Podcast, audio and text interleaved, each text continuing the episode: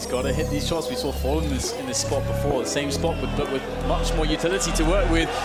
Here he comes once again. The first base is a trend. He's going to hit the ground there as Cole. Oh, what? A jumping double from Cole! What is going on right now? How does he do this? Cole is saving Luminosity with the all play. Unthinkable scenes there on the B apartments. They needed a huge play, but that was something I'm never going to see ever again. Alô, amantes do Counter-Strike, a quinta edição do TheCast, a sua dose semanal de informações, discussões, análises de Counter-Strike, está no ar. Eu sou Rock Marques e o CS é o novo tênis. Salve, salve, eu sou Léo Biasi e quero aprender a jogar com a AUG. Eu sou Abner Bento e o Gabe Newell odeia CSGO. No embalo daí em Katowice, que está cada vez mais próxima, hoje a gente vai falar de Major. E aí, os Majors perderam seu valor com o tempo, precisa de dar sticker para todo mundo, o CS precisa do seu próprio The International. Essas e outras questões serão respondidas hoje aqui no podcast. Mas antes de tudo, vamos para as notícias da semana? A primeira notícia é o título da Team Liquid na iBuyPower Masters 4. Primeiro torneio em LAN aí em 2019 de uma equipe de CSGO aí do, do Tier 1. Né, a Team Liquid bateu a Astralis na final por 2 a 1 a final que a gente viu tão bem né, em 2018. E agora a Team Liquid bateu por dois mapas a um. Perdeu na Inferno, ganhou na Dust 2 e fechou no Overpass, conquistando aí esse primeiro título da temporada. Falando em iBuyPower, a Ghost Game estreou o veterano maromba, Freakazoid, mais conhecido por sua passagem pela Cloud9. Veterano segurou seu jogo e conseguiu se destacar no evento. E ESL confirmou mais uma edição do Intel Challenge Katowice, torneio feminino aí, que vai reunir as principais equipes da mulherada no lá em Katowice, na terra do Major. O torneio acontece ao mesmo tempo que o Major. No ano passado a gente teve a Dignitas como campeã e a gente vai ter participação sul-americana. É, o campeonato tem classificatórias aí ao redor do mundo e a América do Sul está incluída. Então, todos os times femininos aí do Brasil que quiserem sonhar em jogar lá em Katowice por 50 mil de premiação, fiquem espertos nas plataformas da ESL, que as inscrições já estão abertas e vamos ter um qualificatório especial aqui para as latinas. Continuando a série dos melhores do mundo da HLTV, como a gente já vinha noticiando no podcast, o último, né, no, episódio passado, a gente tinha noticiado que o Dupri seria o quinto colocado. A HLTV divulgou toda a lista que faltava, o Electronic ficou em quarto, jogador da Natus Vincere. O Nico, como já era esperado, jogador da FaZe Clan, ficou na terceira posição. O Device ficou na segunda posição. E é claro, Simple foi eleito aí o melhor jogador do mundo. Falando de Minor, Semana passada encerrou-se o Minor Europeu e a ENS, time finlandês, ficou em primeiro. Vitality, time francês do NBK, Apex, Zaiwu, ficou com a segunda vaga para o Major. O terceiro colocado do Minor Europeu foi a North, que disputará um playoff para assegurar a última vaga, juntamente com os outros times dos outros Minors. E é claro que a gente vai responder algumas das questões enviadas pelos nossos queridos ouvintes. Léo, fala aí pra gente que o pessoal tá querendo saber essa semana. A primeira pergunta é do Gabs Félix. Ele pergunta: Vocês acham que o KNG é muito diferenciado de todas as equipes que passou? Qual acha que deveria ser o futuro justo para ele? Ah, com certeza eu acho que o KNG é sim muito diferenciado das equipes que ele passou, né? Ele, mesmo na Immortals ali, eu não sei se ele pode ser considerado a estrela daquele time, porque o time funcionava muito bem, tinha o Boltz num momento muito, muito incrível também. Mas ele sem dúvida se destaca em qualquer time que ele passar. Se for com brasileiros, com certeza ele vai se destacar. É, o futuro justo para ele é difícil a gente falar um futuro justo, né? Porque é, a justiça, entre aspas, é relativa. Ele tem, infelizmente, ele tem um acesso dificultado ali na Immortals, IBR, né? Por causa problemas do passado, mas eu acho que caberia sim no time, numa eventual saída do Phelps ou de outro jogador. É, talento não falta para ele, mas eu acho que o futuro justo para ele é numa outra equipe de, de brasileiros e conquistando um espaço lá fora. Eu acho que o que a NTZ projeta para ele hoje é um futuro muito justo, sim, pelo jogador que ele é, que ele foi e que ele pode ser. Pergunta do Jefferson Carneiro. Na opinião de vocês, falta um pouco de garra para os jogadores brasileiros que estão jogando lá fora? Aquela vontade de vencer que a gente tinha, por exemplo, quando a Immortals conseguiu a vaga no Major da PGL, que foi uma comemoração muito marcante aí no cenário. Ah, eu acho que não falta garra, não. Falta jogo mesmo. Estar no mesmo nível das equipes que estão disputando lá fora. Lembrando que é muito difícil você sair do Brasil, que é um ritmo de jogo totalmente diferente, você não consegue treinar com tanta qualidade. E aí você vai lá para fora e as coisas não acontecem, né? A gente viu essa semana acompanhando o minor das Américas, a Team One, infelizmente foi eliminada, né, pela Team NV, que é um time fraco da Pro League lá dos Estados Unidos. Agora ele tá um pouco mais forte, né, com a adição do Kerrigan, mas não deixa de ser um time com pouco talento individual. Mas acho que falta estrutura, organização, não é muito essa questão de garra que o Jefferson mencionou, não. Outra pergunta aqui do Vinícius Brenni, ele pergunta: com a quantidade de grandes eventos em solo brasileiro aumentando em 2019, que falta para termos mais investimentos? Vocês veem futuro com expansão das orgs? E também pergunta do que precisamos para receber ainda mais eventos, mesmo que sejam eventos menores. Cara, eu acho que a questão de a gente tem que separar em duas coisas, né? O que são eventos internacionais e o que são eventos nacionais. Que é claro que é muito bacana a gente ter Dreamhack Rio, a gente ter Blast São Paulo, todos esses eventos são incríveis, mas a gente também precisa de, de fomentação para o cenário nacional. O investimento nunca foi a falta de investimento, na verdade, né? Nunca foi trazer campeonatos para cá. Isso são as empresas internacionais que trazem, né? O Brasil meio que é o escolhido e os custos, a maioria dos custos, pelo menos, fica na mão das empresas internacionais. A questão é fomentar esse cenário aqui, o pessoal é, fazer campeonatos aqui, a torcida comparecer em campeonatos aqui e os times terem mais estrutura, mais torcida, mais pessoas assistindo a stream, eu acho que a gente tem que separar quando a gente fala de investimento o que é solo brasileiro Brasil e que são jogadores brasileiros ou o Brasil recebendo eventos, inter... eventos internacionais, entendeu?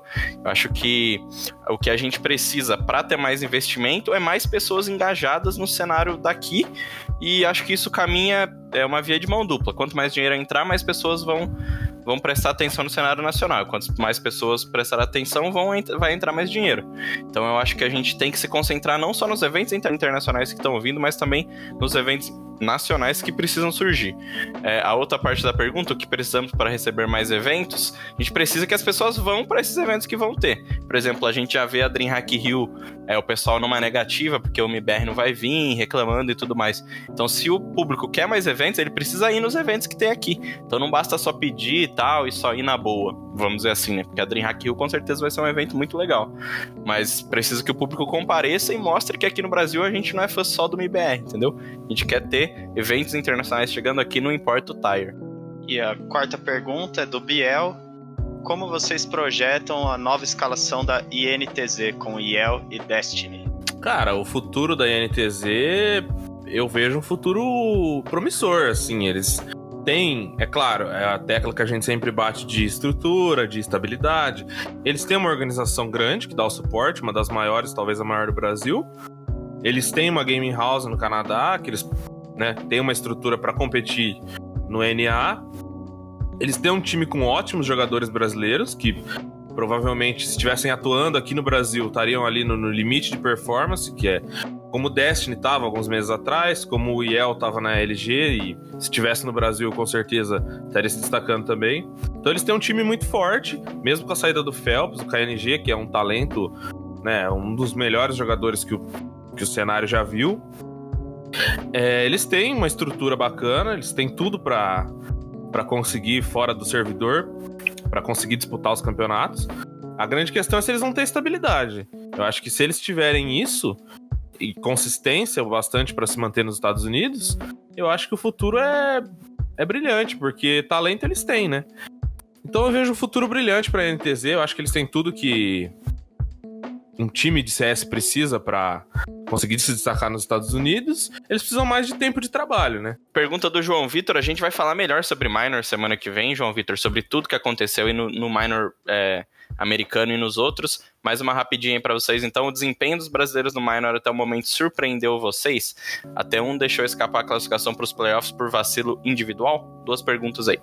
Surpreendeu sim, João Vitor. Para mim, positivamente, nós tivemos duas equipes né, avançando para outra fase. E. Ah, cara, difícil comentar se a Team One deixou escapar por um vacilo individual, né? A gente não sabe quais eram as comunicações no, que estavam rolando no jogo, mas o fato é sim que a Team One acho que teve a classificação na mão ali na, na Overpass e na Dust 2 também. Enfim, né? Faz parte do jogo. O adversário jogou bem também.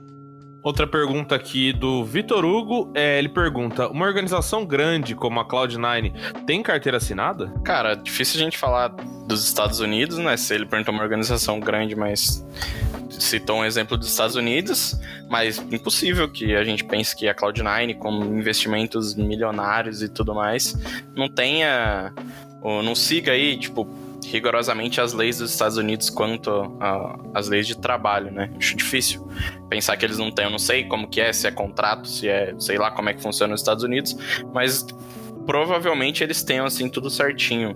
A Cloud9, a Team Liquid, a MBR, todas essas organizações norte-americanas grandes, né, com certeza seguem as leis trabalhistas da maneira correta. Ou pelo menos é isso que a gente espera, né? Para fechar nossa sessão de perguntas dessa semana, uma pergunta do amigo Charlinho. Qual a opinião de vocês a respeito das armas Menino não... que só queria estudar. Esse mesmo, também lembrei. um salve aí pro Hermes e Renato. Qual a opinião de vocês a respeito das armas não convencionais do jogo? O Henrique da Luminosity contestou o desenvolvedor do jogo sobre nerfar a AUG e buffar submetralhadoras e a Galil. Acham que isso mudaria muito o meta de forma positiva ou negativa? Abraço. Bom, positiva, eu acho que se fosse para mudar, mudaria de forma positiva, né? Eu não vejo uma mudança no meta de armas mais fortes ou mais fracas de forma negativa. Né? Eu sou entusiasta da AUG, que muitos chamam de arma de noob, mas é, eu acho que não. É, é, é, favorável ao meta. Eu acho que mudança é sempre bom. Forçar os jogadores a se adaptarem a coisas diferentes. Eu acho que evolui o jogo de forma geral, né? Eu não entendo muitas pessoas que acham uma kill de M4 bonita, entre aspas, e uma kill de AUG feia por causa do recoil, enfim. É, mas, claro, né? Quando uma arma tá bem, bem roubada, bem forte, a Valve costuma dar uma nerfada depois de um tempo. A gente viu isso com a Tech9, depois viu isso com a CZ, tava muito OP assim e acabou sendo um pouco nerfada. Acho que a AUG é a próxima, a AUG SG estão nessa reta aí. Mas um, um buffzinho ali para subs ou para Galil, não, não reclamaria. Não vejo como isso afeta de forma negativa. Acho que é interessante ter mais variações de armas e de, e de táticas, e eu acho que isso também. É, como a gente teve a mudança no meta né, do, do pistol, de você não, não precisar mais ceder três rounds e sim só dois para conseguir fazer um armado bacana. Isso impacta o meta de forma positiva, na minha visão. Tem que levar em conta que a Valve leva muito mais o, a opinião popular em conta do que a opinião dos profissionais, né? A Valve faz as mudanças pensando muito mais no jogo casual, esse que nós jogamos, né? Do que os das competições, dos atletas profissionais.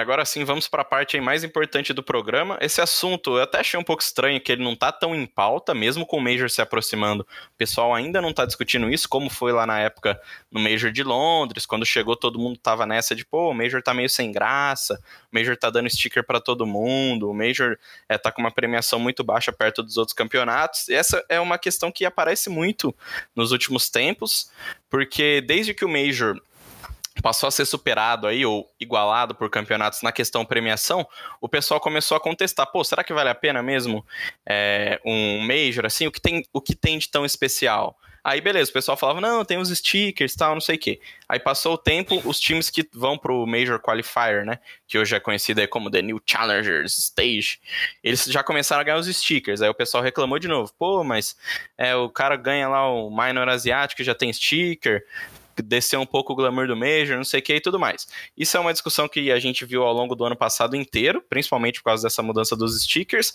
mas também porque a gente passou a ter muito campeonato de qualidade, muita premiação alta, muitos grandes times se enfrentando praticamente aí duas vezes no mês. Então, para vocês, os Majors de CSGO estão perdendo ou já perderam o seu valor? Acho que minha opinião vai ser um pouco impopular aqui na bancada.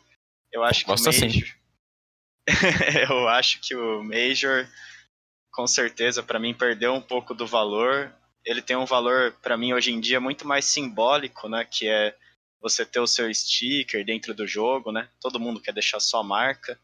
O vencedor também, e todo mundo que joga playoffs ganha aquele troféuzinho para exibir dentro do jogo. Pô, você ter aquilo como vencedor, poder exibir que você ganhou alguma coisa e vai ficar para sempre gravada na memória do jogo é ótimo. Isso é outra coisa também, né? Que eles, os troféuzinhos lá pós-Major, que antigamente eram todos personalizados, né? Tipo, assim, um cara quartas de final, ele tinha o símbolozinho da DreamHack lá. Depois de um tempo, depois acho que de 2016, a, a galera da Valve nem faz mais um design novo, né? Tipo, é sempre a mesma coisa. Sempre aquele troféuzinho prata, não importa se você chegou na final, se é semifinalista e tal. Isso é outra coisa É. que os jogadores... Claro que isso não pertence a nós, né? Mas que os jogadores sempre reclamam, é, tipo, até um pouquinho de descaso, assim. Não se dá um trabalho nem de fazer um, um troféu em game pro Major. É, não é. Todo Major tem uma taça diferente, né? E a Valve usa o mesmo modelo sempre. Pô, a taça do Major que a gente teve em Londres foi totalmente diferente, né? Feita pela Faceit. Acho que seria bacana se eles prestassem atenção nesse detalhe. Mas, como eu tava falando, acho que tirando o ponto de vista simbólico desse de gravar a sua história dentro do jogo, que é muito legal, não discordo disso. É, a gente tem hoje em dia torneios da DreamHack Masters, alguns da SL1 ou da EN, que passam são muito melhores do que o Major em termos de formato e às vezes é muito mais difícil você fazer uma deep run, que é né, você chegar longe, chegar até a final nesses torneios DreamHack do que no próprio Major com o formato dele. É, vale lembrar, eu gosto de lembrar dessa história, pelo menos da NIP em 2016. Cara, eles não classificavam pro Major de jeito nenhum, ficavam parados no Minor mesmo, mas eles ganharam lá em Oakland, um dos torneios mais destacados é, do ano.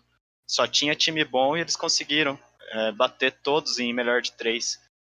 Então, sei lá, é, acho que fica aí essa, esse questionamento, se é apenas um negócio mais simbólico, se os atletas sonham mesmo em ganhar o Major. Em entrevista, acho que a maioria diz que sim, que o Major realmente é o maior torneio. Ah, eu acho que tem essa questão simbólica, sim. É, para mim, eles não perderam valor, né? Se a gente olha as premiações é, nos primeiros oito majors, a premiação, sete majors, na verdade, a premiação era de 250 mil dólares. Ali no primeiro major que né, a Luminosity ganhou em Columbus, foi o primeiro major a dar um milhão de premiação total. Antes a premiação era de 250 mil dólares. E então teve um salto na premiação, sim. Né? Eu acho que o campeonato continua valorizado, é o mais importante. Eu acho que é o sonho de muitos jogadores ainda. Claro que eu posso estar romantizando um pouco, mas é, eu acho que ainda tem um valor muito grande para a comunidade, para os jogadores. Agora, claro, cabem críticas e cabem alterações aí que a gente vai conversar durante o programa sobre coisas que poderiam ser alteradas no Major. Né? Eu acho que, por exemplo, a premiação já está um pouco destacada, já está um pouco. É, como eu posso dizer? Já tá um pouco- Manjada? não manjada, eu diria que a, premiação já tá um pouco inferior ao que o evento traz, entendeu? Sim, É, não- e, tipo, não e também muito atrás de outros jogos, né? Se a gente for pensar. Sim, sim, sim. A gente vai entrar, a gente vai entrar nesse campo da comparação, mas se a gente pega outros jogos com números parecidos com o CS, assim, a gente vê que a premiação já tá um pouco maior, ou às vezes muito maior, dependendo dos jogos. Então eu acho que a grande questão é grana, cara. Com um valor. Porque o Major sempre foi hypado, claro, por ter esse caráter internacional, de dar qualificatórios para várias regiões, mas principalmente pelo dinheiro, né? Era o evento que mais pagava, eh, foi o evento que mais pagou premiação durante um bom tempo. Sim, eu acho que é importante que ele seja o evento que mais pague também, porque, É, pô, sim. é o único evento patrocinado, são dois, né? Mas são os únicos eventos patrocinados pela Valve no ano. E, tipo assim, a Valve tem e faz muito dinheiro com CS. A comunidade adoraria ajudar na, na premiação dos Majors. Não tenho dúvida se tivesse uma caixa, um, qualquer coisa que fosse pra ajudar nos Majors, o pessoal ia comprar demais. Eu acho que é bem justo e bem bem assim, normal que o Major tenha que ser o mais caro, pô. O cara tem que olhar não só pelo glamour de ter um sticker, ter o seu nome dentro do jogo, mas, pô, é o Major, é o máximo de premiação, isso é comum em qualquer esporte, entendeu? E com, com, com a Valve apoiando, o mínimo que a gente esperava é que, pô, a Valve jogue aí 3 milhões de dólares por Major, entendeu? Pelo menos eu, eu sempre pensei nisso. Né? É uma obrigação. Que, pô, Major tem que ser três vezes mais, duas vezes mais que o resto. Não pode ser só a, só a glória tal. Tem que ser o melhor em tudo. Tem que ser o melhor em produção, tem que ser o melhor em não ter os problemas técnicos e tal, mais bem, mais bem feito, mais redondinho, tem que ser o melhor em premiação e tem que ter os melhores times, entendeu? Acho que você tem que respeitar as qualificatórias regionais, porque é importante por ser um evento tão grande. Tem que ser um evento global, Sim. não pode, sei lá, pô, botar 15 europeus lá jogando, porque europeu é bom, mas tem que ser o, tem que ser o melhor em tudo, entendeu? Em produção, em tudo, tudo, exatamente tudo. Tem que ter os melhores PCs, os caras não podem é, deixar cair a força, entendeu? Sei lá, igual aconteceu lá agora no, no Minor em Katowice. Tem que ser o melhor em tudo e a premiação para mim é tipo, a pre... porque a premiação é o que você vende, assim, para as pessoas que não acompanham, entendeu? O cara bate o olho no, no The International, pô, 28 milhões de dólares. Você tá maluco, cara, tá premiação que é essa? Aí você bate o Major no CS, pô, um milhão de dólares. Não, legal. Semana que vem, ah, semana que vem tem final da E-League. Quanto que é? 750 mil. Aí, tipo, todo mundo, pô, bacana, né? Mas o Major não, não se destaca, entendeu? Eu acho que o Major, a premiação é onde você vende os campeonatos de esportes para as pessoas que não gostam de esportes ou para as pessoas que acompanham os outros, entendeu? Todo mundo sabe que isso é emocionante, que é super legal tal, mas os Majors estão meio ofuscados, sim. Acho que eles precisam de um bump na premiação, que seria a medida mais fácil para a Valve, na minha, na minha visão também. Mete e a premiação quanto, lá em cima. Quanto à audiência, né? Porque o Major ainda é o torneio de CSGO com mais audiência ali em tempo real, né, na Twitch, dentro do jogo mesmo. Vocês não acham que essa audiência é um pouco buffada de certa forma por causa dos drops de caixa? Ah, com certeza. Na minha opinião, Sim. muita gente só assiste pelos drops, faz lá duas, três contas por causa dos drops. Eu acho que o pessoal valoriza muito isso. Tipo assim, muita gente coloca só nos drops, tá ligado? Já, se não tivesse drops ia ser 50% a menos. Não, não acho. Eu acho que os drops têm um bom papel nisso, mas também não são o único motivo pelo que o pessoal assiste, entendeu? Mas isso eu acho que é um reflexo de a questão dos drops, de como o CSGO é grande, como ele é empolgante. Eu acho que isso enaltece, assim, dá, pelos motivos errados, mas enaltece o CSGO, porque um jogo que tem uma, uma publisher tão ausente como é a Valve, né? Porque, vamos falar a verdade, a Valve não tá nem aí pra CSGO, né? Pelo tanto que o jogo dá de retorno, eles investem praticamente nada, assim, um Major por ano, dois Majors por ano, é, não é muita coisa, sabe? A gente olha, principalmente quando a gente olha, por exemplo, pra Riot, com o LoL, quando a gente olha para a própria Valve com o Dota, quando a gente olha para uma Ubisoft, que, claro, todas têm seus problemas, têm suas críticas, mas o quanto esses caras investem nos próprios jogos, investem no desenvolvimento de cenário competitivo, e o quanto a Valve é completamente negligente nesse ponto, eu acho que gera esse efeito de qualquer migalha que a Valve nos dá, né, qualquer tweet que o CSGO Underline Dev solta, é, vira um frenesi na comunidade, todo mundo maluco, né? Eles fazem um anúnciozinho de hype, todo mundo fica maluco achando que é, sei lá, o Source 2 ou coisas assim. E os caras soltam um modo Battle Royale lá, mais ou menos, sabe? Negócio que, tipo mais assim. Mais ou menos, não, ruim demais, né? Ruim, ruim. Que, tipo assim, já existia, tipo, dá para fazer isso com mapas de. de mapas de, da comunidade, os caras. Tipo, a Valve pegou um mapa da comunidade e soltou ali no, no cliente do jogo.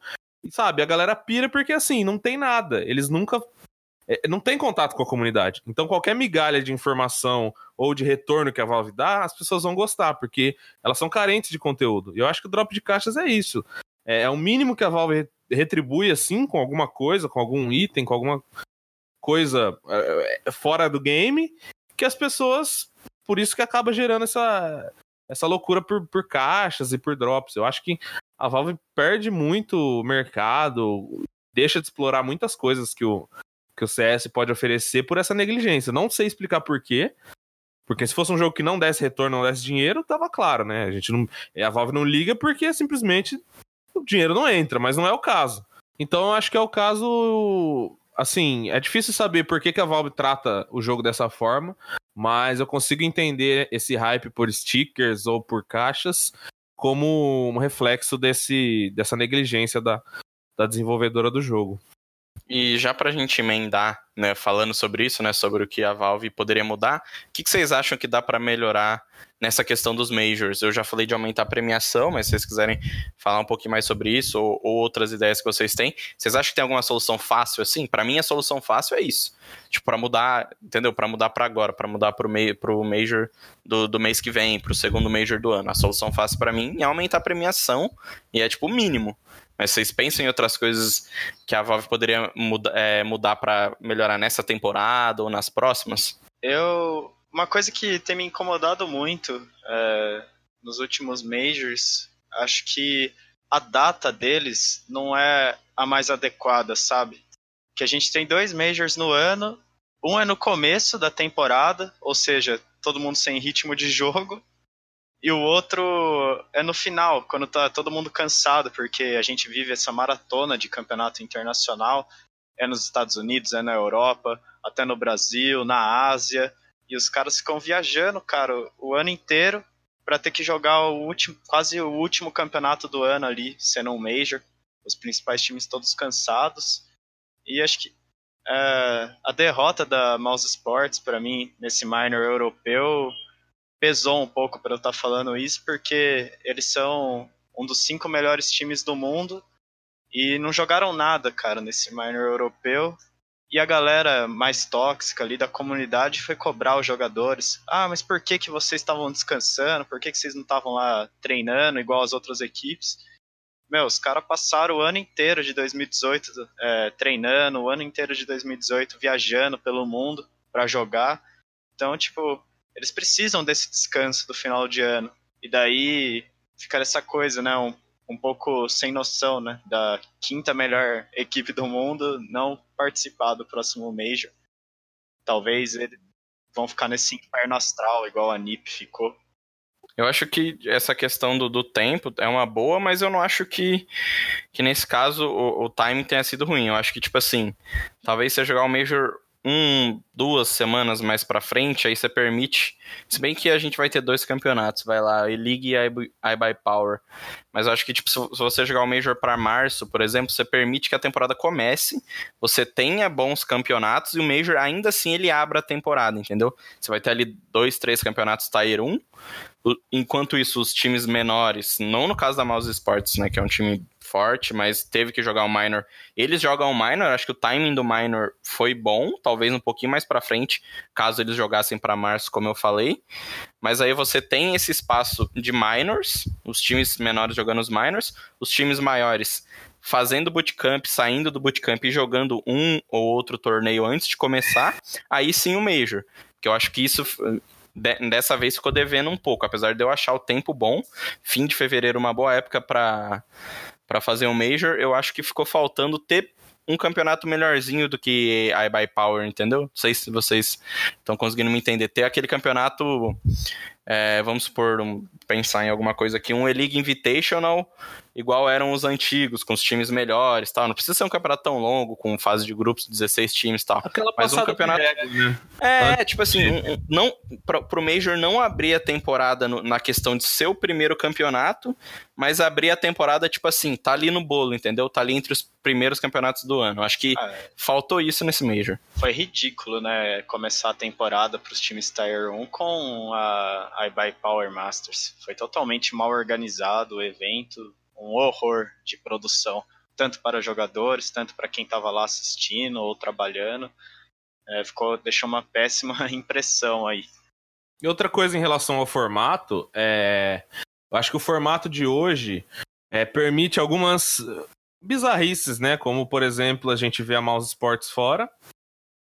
Mas, se a gente olhar pro, pro Major de Londres, esse formato que traz os Legends, que garante o spot já numa fase é, na fase principal do próximo Major, permite, por exemplo, a Winstrike, né, que era o... Eu não lembro o time que é a Winstrike era. Eles era jogaram... Quantum Bellator Fire. Isso, eles eram, era Quantum Bellator Fire. Eles fizeram, claro, foram a sensação daquele Major ali e tal. Mas, depois disso, o time decaiu bastante. Né? E eles continuaram com o spot lá garantido no Major. Enquanto isso, outras equipes foram se desenvolvendo, foram jogando melhor Só que por ter conquistado, assim, por direito, não acho que seja injusto, né? Eles conquistaram ali, o sistema é assim. Mas quando a gente chegou no Major, a Winstrike, né, a nova organização, já era um time completamente diferente e eles ficaram 0-3, saíram do campeonato de forma é, decepcionante. Sim. Né? Até Então- mudaram bastante a line, jogaram no Cis Minor aqui, mudou pra caramba o time. É, deu praticamente desbande. Só ficou o Bumblet e o Kivit. Saiu É, três exatamente, jogadores. exatamente. E aí, claro que a regra protege o core de três jogadores ali, mas mesmo assim, isso no CSGO a gente sabe que muda muito, né? Então, de um Major para outro de seis meses, uma equipe vai do, do céu ao inferno, cara. A gente viu, por exemplo, a Cloud9 que ganhou o Major de Boston e olha o que aconteceu com o time, sabe? E aí eles têm um spot garantido. E aí eles vão jogar com um time bem mais fraco. Então eu acho que isso, esses movimentos, é claro, é justo pro time. É, eu acho que o sistema de, de challengers e de, e de dos finalistas é, permite algumas zebras que eu acho muito bom pro campeonato também. É, eu acho importante ter esses times pequenos que, que surpreendem. Eu só acho que garantir a vaga desses times pequenos em próximas nos próximos majors, eu acho que compromete um pouco porque, claro, eles podem evoluir e se tornar um time muito bom, mas também eles podem se tornar um time muito ruim e tira um pouco o brilho da competição, né? Então, olha- aí é uma questão delicada também, porque times como o Winstrike ou algum time, outro time do CIS, da ASI, eles quando eles garantem esse esse espaço, como a Winstrike garantiu presença confirmada né, no Major de Boston, eles já tinham mais grana de sticker, que querendo ou não, para esses times pequenos já, já é uma boa grana, né? Já que Não, eles não, têm certeza. todo esse protagonismo.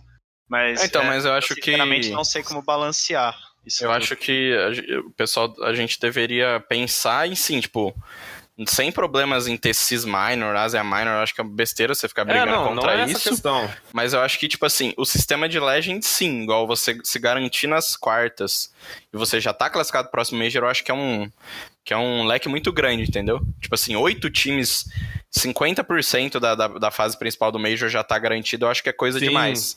Porque, tipo, pô, seis. Principalmente porque a gente tem dois Majors por ano. Então, tipo assim, é coisa demais. Eu acho que tinha que ser os semifinalistas, no máximo, garantindo Legends.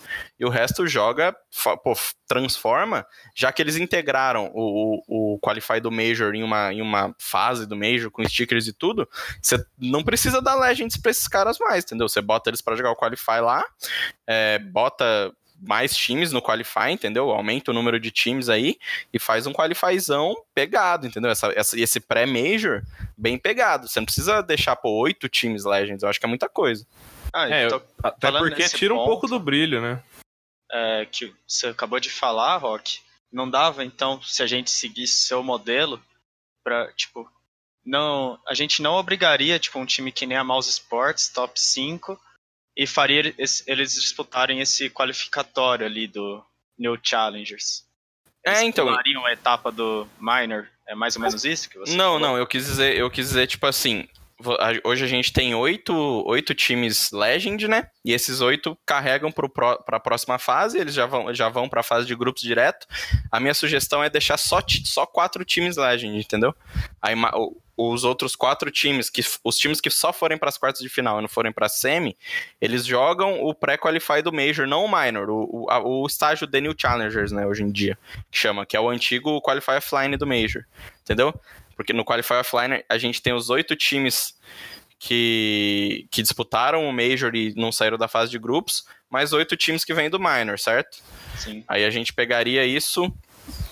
A gente pegaria, colocaria esses times que foram só pras quartas, mais ou menos nesse mesmo bolo, entendeu? Pra não ficar aquela coisa, tudo bem, aí desvaloriza ser só pras quartas, mas eu acho que ir só pras quartas e garantir a presença no próximo Major daqui seis meses é muita coisa, entendeu? Acho que não precisa de ter tantos times garantidos assim. A gente pode fazer só quatro Legends ou criar mais coisas sobre isso. Eu acho que é muito simples você pegar oito e jogar no próximo Major já. É muita coisa. E até a questão de garantir o spot, eu acho que a intenção é boa no sentido de, tipo assim, bom, a gente garantiu um spot no Major, então a gente vai proteger esse core, a gente vai é, mudar menos as equipes, porque eles já têm uma vaga certa e são esses jogadores.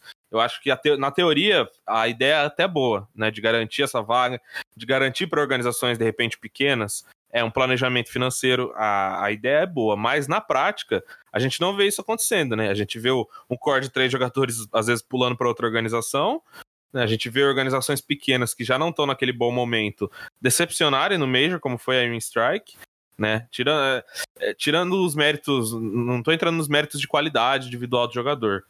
E nem acho também que as organizações, é, por exemplo, com camisa, entre aspas, é, mereçam vaga. Por exemplo, a VP jogou o último Major e ficou 0-3 também, sabe?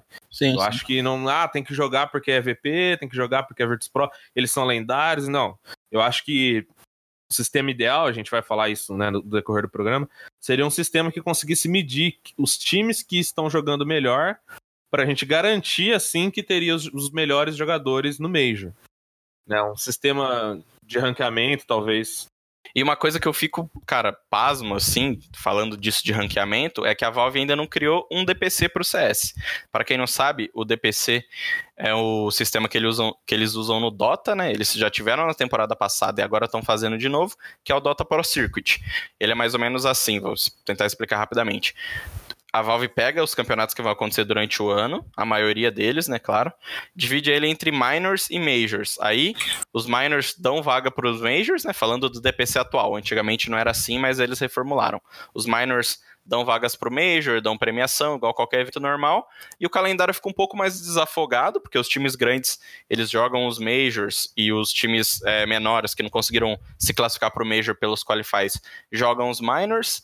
É, você tem um aumento no, no, no, no, Dota Online, né, no caso, só que o online no Dota é mais não tradicional, mas tipo, mais recorrente que no CS, né? A gente vê mais campeonatos online no Dota, Qualify Online, mas a gente pode trabalhar em cima disso de uma outra forma, pegar campeonatos pequenos que dão vaga para os minors e que dão vaga para os majors. Dá para pensar em várias coisas usando esse sistema é feito pela, pela própria Valve que ela usa no Dota, entendeu? A gente pode adaptar o DPC e usar ele no CS. Assim a gente teria um calendário muito mais coeso, com mais times jogando mais campeonatos, com menos times grandes se enfrentando nos grandes campeonatos e com os campeonatos é, muito mais muito mais como eu posso dizer, tá me fugindo a palavra agora, mas mais empolgantes, mais hypados, entendeu?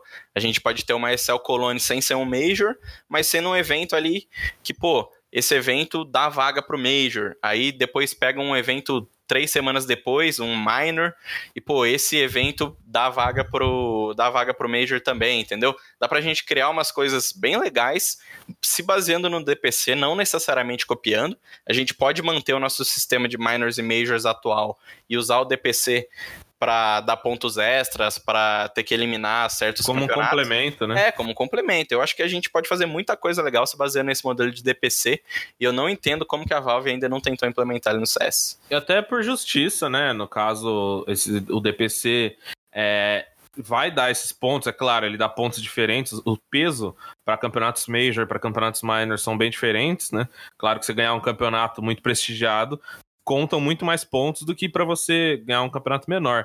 Mas ele prestigia quem tá jogando bem, né? Você tem que ser constante ou pelo menos atingir ali um nível mínimo de pontos para poder jogar o The International, que é o grande major do Dota. Então, Exatamente. eu acho que premia a consistência, premia você tá ali disputando o ano todo e, consequentemente, é, vai ter um time de melhor qualidade do que um time que se classificou em um torneio e nunca mais apareceu em outros torneios, só tá ali por causa do Major passado, como é o caso do CS hoje, né? É, como a gente pensava na, na Flipside antigamente, que só aparecia para jogar Major. É, exatamente. Você não via Flipside em um campeonato importante, mas todo Major os caras estavam lá, entendeu? É claro, mérito deles, mas assim, eu acho que até certo ponto isso tira um pouco do, pre do prestígio. Eu acho que quando ele, o time vai pelo minor, até acho justo, assim, eles estão num momento bom, eles conquistaram a classificação, provaram que podem estar tá lá, mas quando é um time que já conquistou a vaga de Major anterior e é um time que não tá ali competindo diariamente, eu acho que é um pouco broxante para quem assiste. É, a gente volta naquela questão que a gente destacou no bloco anterior com o Rock, que o Major deveria reunir o que a gente tem de melhor no CS os melhores times ou os times que estão em boa fase, né? Fazendo, ganhando torneios ou disputando torneios de forma constante. E acho que passa muito pelo aval da Valve, sim, porque nós já temos organizadoras de torneio como a ESL e a DreamHack trabalhando em conjunto, né? Que eles criaram aquele prêmio do Intel Grand Slam e os vencedores de torneios DreamHack Masters e OEN ou SL1 Cologne, Cologne não, SL1 ganhavam o direito a somar pontos no Intel Grand Slam.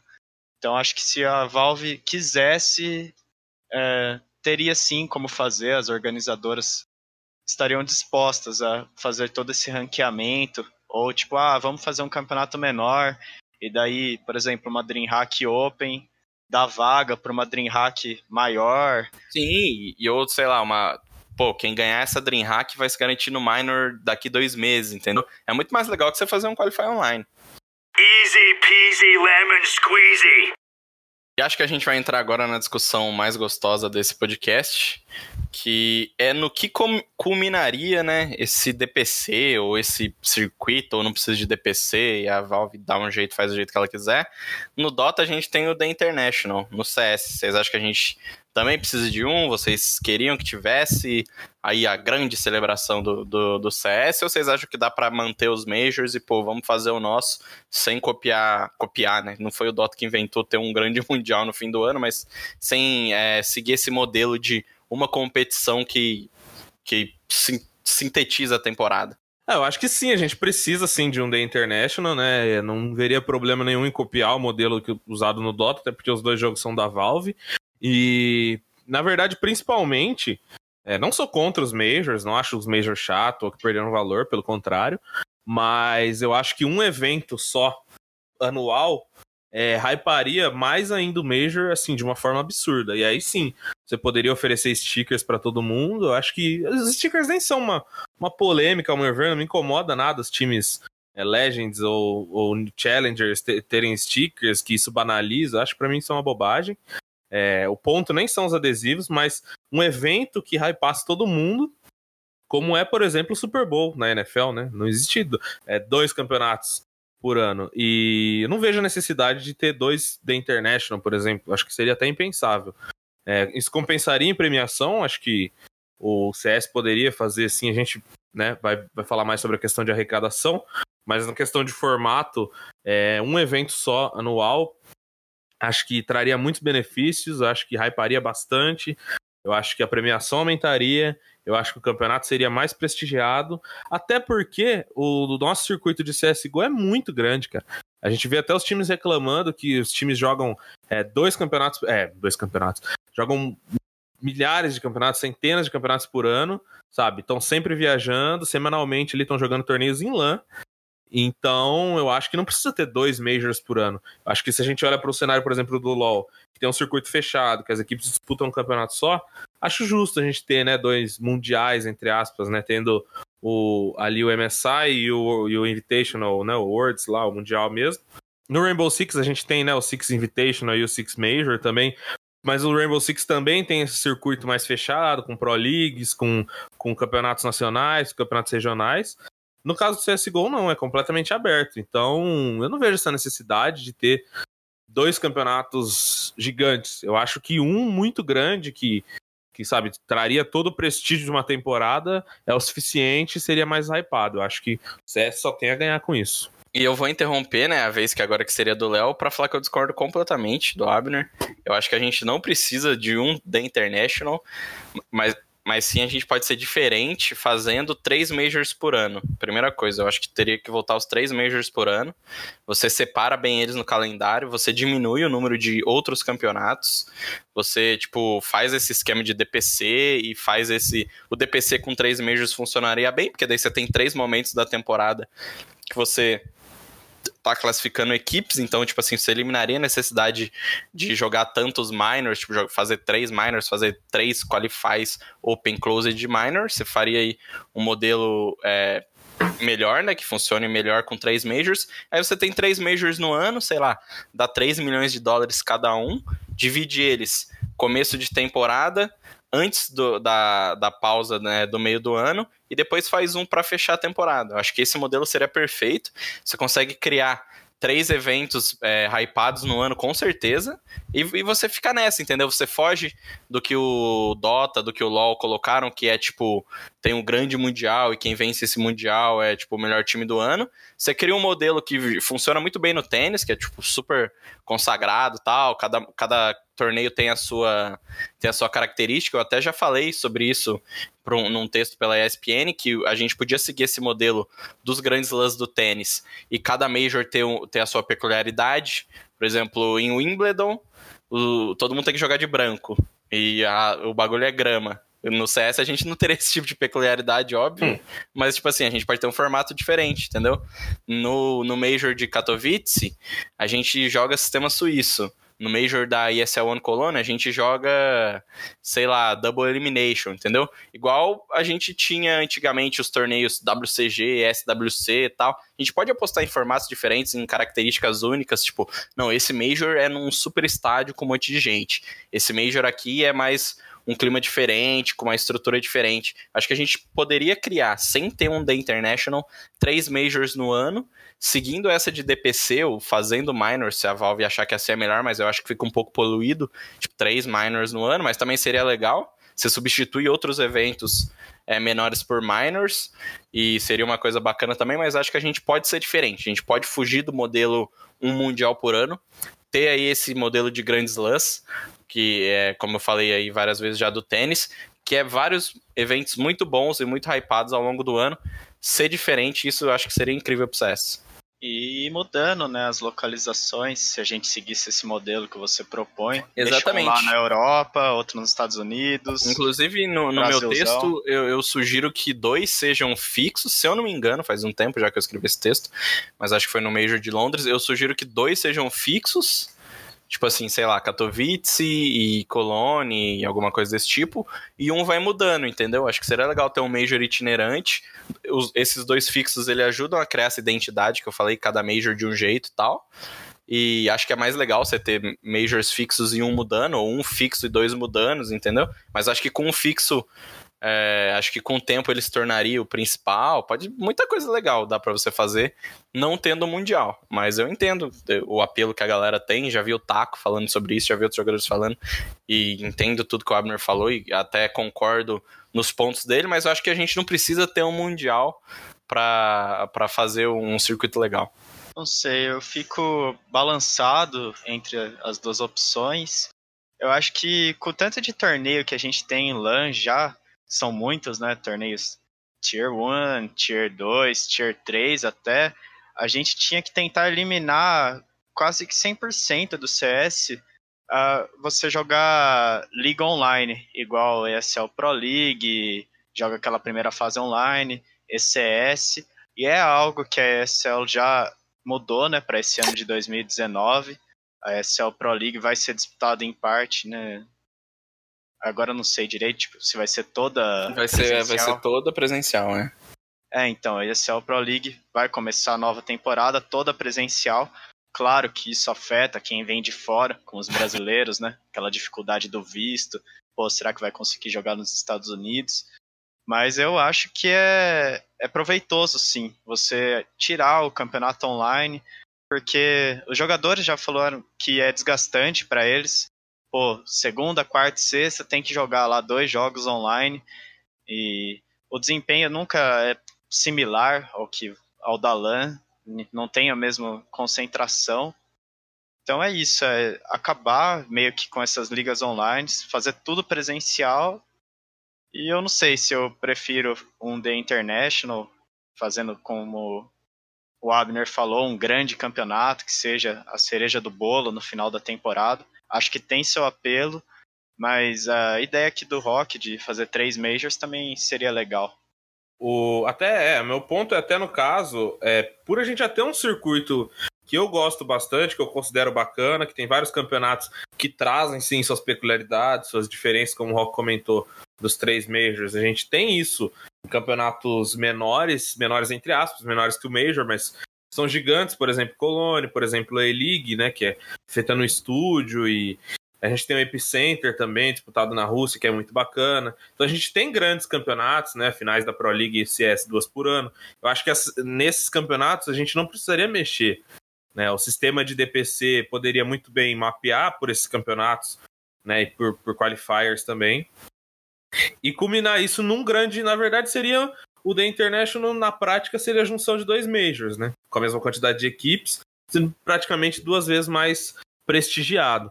Mas a questão da premiação, que a gente não comentou aqui, vocês acham que a premiação é 3 milhões, como o Rock sugeriu, ele tá ok? O CS ganha muito mais com isso. Porque quando a gente olha a premiação do Dota, o último da International pagou 25 milhões de dólares, né?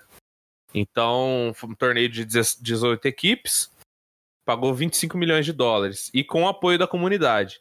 É, vocês acham que o CS já passou da hora de abrir esse apoio da comunidade para incrementar na participação? Sim, Porque a gente sabe né, que os stickers têm uma porcentagem que vão para jogadores, para as orgs, mas vocês acham que isso de forma massiva acrescentando na premiação, de repente fazendo uma operação nova, como foi a Operação Hydra, uma operação em todo o Major ou nesse grande evento aí que a gente está idealizando, é, seria a solução, porque um milhão ou até 3 milhões, 5 milhões, parece meio pouco pro CS hoje, né?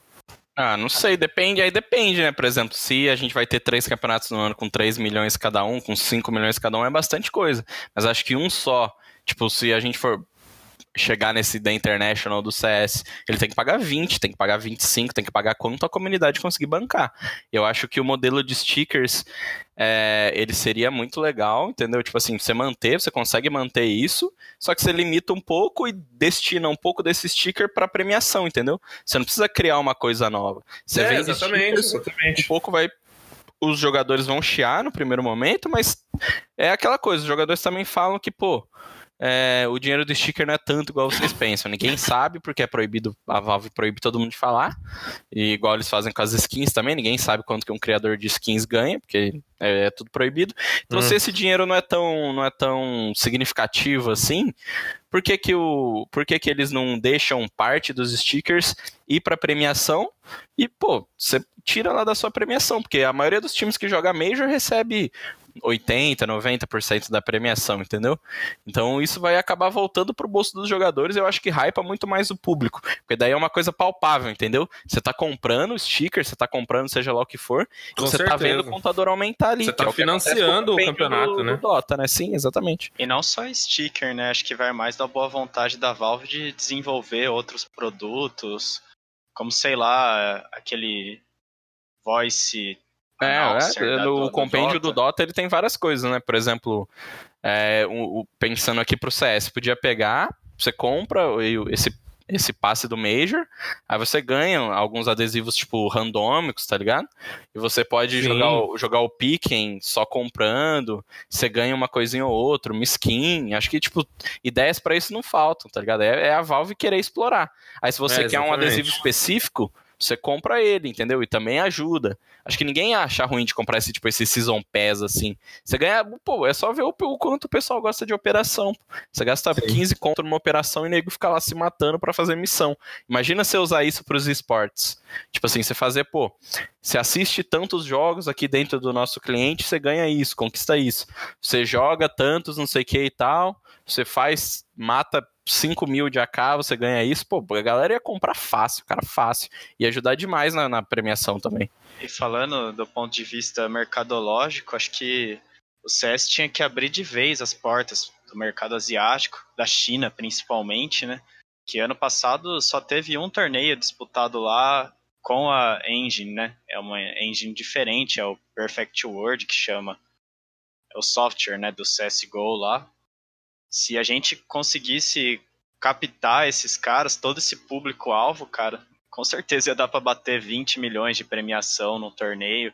Imagina o tanto de gente comprando os produtos da Valve. É, eu acho que no caso do mercado asiático é mais cultural, né, do que qualquer coisa. Mas, claro, tem uma fatia lá a ser explorada. Eu acho que até esse sistema de circuito aberto que a gente tem é, poderia explorar um pouco mais, né? Jogar mais campeonatos na Ásia. Já tem alguns, mas geralmente são, me- são menores, né? O grande campeonato que a gente tem na Ásia esse ano vai ser a WESG, na China, né? Mas é assim, é um mercado a se explorar. Agora, um outro ponto que eu não sei se vocês vão concordar comigo ou não, mas a gente discutiu, claro, é, as melhores opções, o que a gente vê, como que pode acontecer, ou saídas para Valve, mas nesse cenário que a gente acompanha há tanto tempo essa negligência da Valve, esse desinteresse pelo CS, vocês têm alguma esperança de que vai mudar alguma coisa? Não. Não tenho também. então é isso, pessoal. Terminou o podcast. Ah, a gente discute aqui porque a gente gosta, mas esperança mesmo não tem, não. É, a outro gente ponto, pode né? sugerir, né? A gente faz nossa parte. né? Exatamente, a gente faz nossa parte. É, porque é uma coisa até. É impressionante, né? A gente vê como o CS ainda consegue se manter como um esporte tão relevante. Acho que isso, como falei no começo do programa, enaltece o jogo, porque não, não é fácil, né? A gente vê o Rainbow Six, a Ubisoft, o tanto que, que investe em campeonato, em stream, em ter campeonato nacional. É, claro que tem seus problemas, mas a gente vê a, a criadora do jogo investindo e, e, e fa tentando fazer o jogo se tornar relevante, importante, até mesmo Riot e outras, outras desenvolvedoras que estão ali constante mudança, estão é, sempre tendo um contato mais próximo com a comunidade, né? E quando a gente compara com a Valve, qualquer coisa é um contato mais próximo com a comunidade, né? Se, se, se, a, se a desenvolvedora responder no Twitter, já é, um, já é um mais próximo, porque a Valve simplesmente ignora, né? Então. Acho que a gente sobrevive Posta memes, posta porque o nosso jogo é foda, velho. CSGO é muito foda, a franquia Counter-Strike é demais, é pioneira, é, de certa forma, no, no esporte. Sim. Então a gente sobrevive por causa disso, do apego, do carinho, que se fosse pela Valve já teria morrido o jogo há algum tempo. É, 100% isso, ela falou tudo. É, O que mantém é, é a comunidade que saiu né, de- de- dos braços aí da Valve, a Valve nunca apoiou muito, e criou um, um circuito que funciona bem sozinho. Não, a gente também tá criticando, mas claro que o, o negócio não é ruim, é muito bom, e o jogo é muito bom, entendeu? Então é por isso que sobrevive, porque as desenvolvedoras, as empresas, né, os organizadores de torneio e os times funcionam bem sem a Valve, o que não acontece em outros jogos, e porque o jogo é muito bom, então tá aí, pô, 20 anos tendo campeonato de CS a galera curtindo. É, e é. Ao mesmo tempo que é decepcionante, é frustrante, porque a gente vê que o jogo poderia ser ainda maior e mais prestigiado se não fosse a Valve. É, ao mesmo tempo, é realmente é motivo de orgulho, né? Porque a gente vê que funciona bem, como você falou, o CS está longe de ser um esporte ruim, pelo contrário.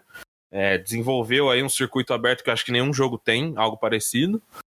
Então, só, a gente só fica meio frustrado por causa disso, né? Quando a gente olha pra, principalmente para um The International ou para campeonatos assim, que o CS poderia estar num outro patamar. É, meus amigos, é isso. O TheCast de hoje vai ficando por aqui. Na semana que vem, com tudo aí já definido, a gente vai repercutir o desempenho dos times brasileiros no Minor. A gente deseja sorte para todo mundo e que ainda aí sobreviveu na competição. E um até mais pro Abner e um até mais pro Léo. Até mais rock, até mais Léo, mais um grande programa aí. Espero que o pessoal goste dessa, essa análise. Hoje um pouco diferente, né? A gente falou de, de CS competitivo, mas falou mais de organização do que de outros temas.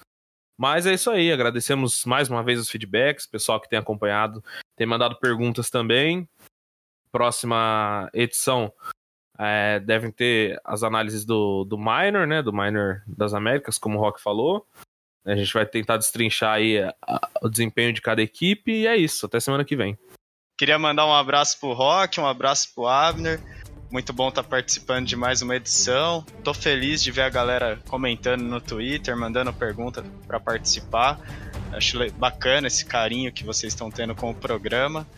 Para quem quiser acompanhar mais sobre o meu trabalho, eu sou colaborador do eSport TV e meu Twitter é leobiase. Abraço.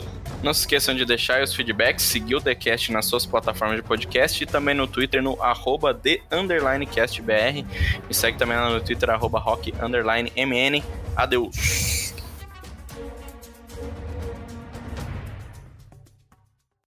has been.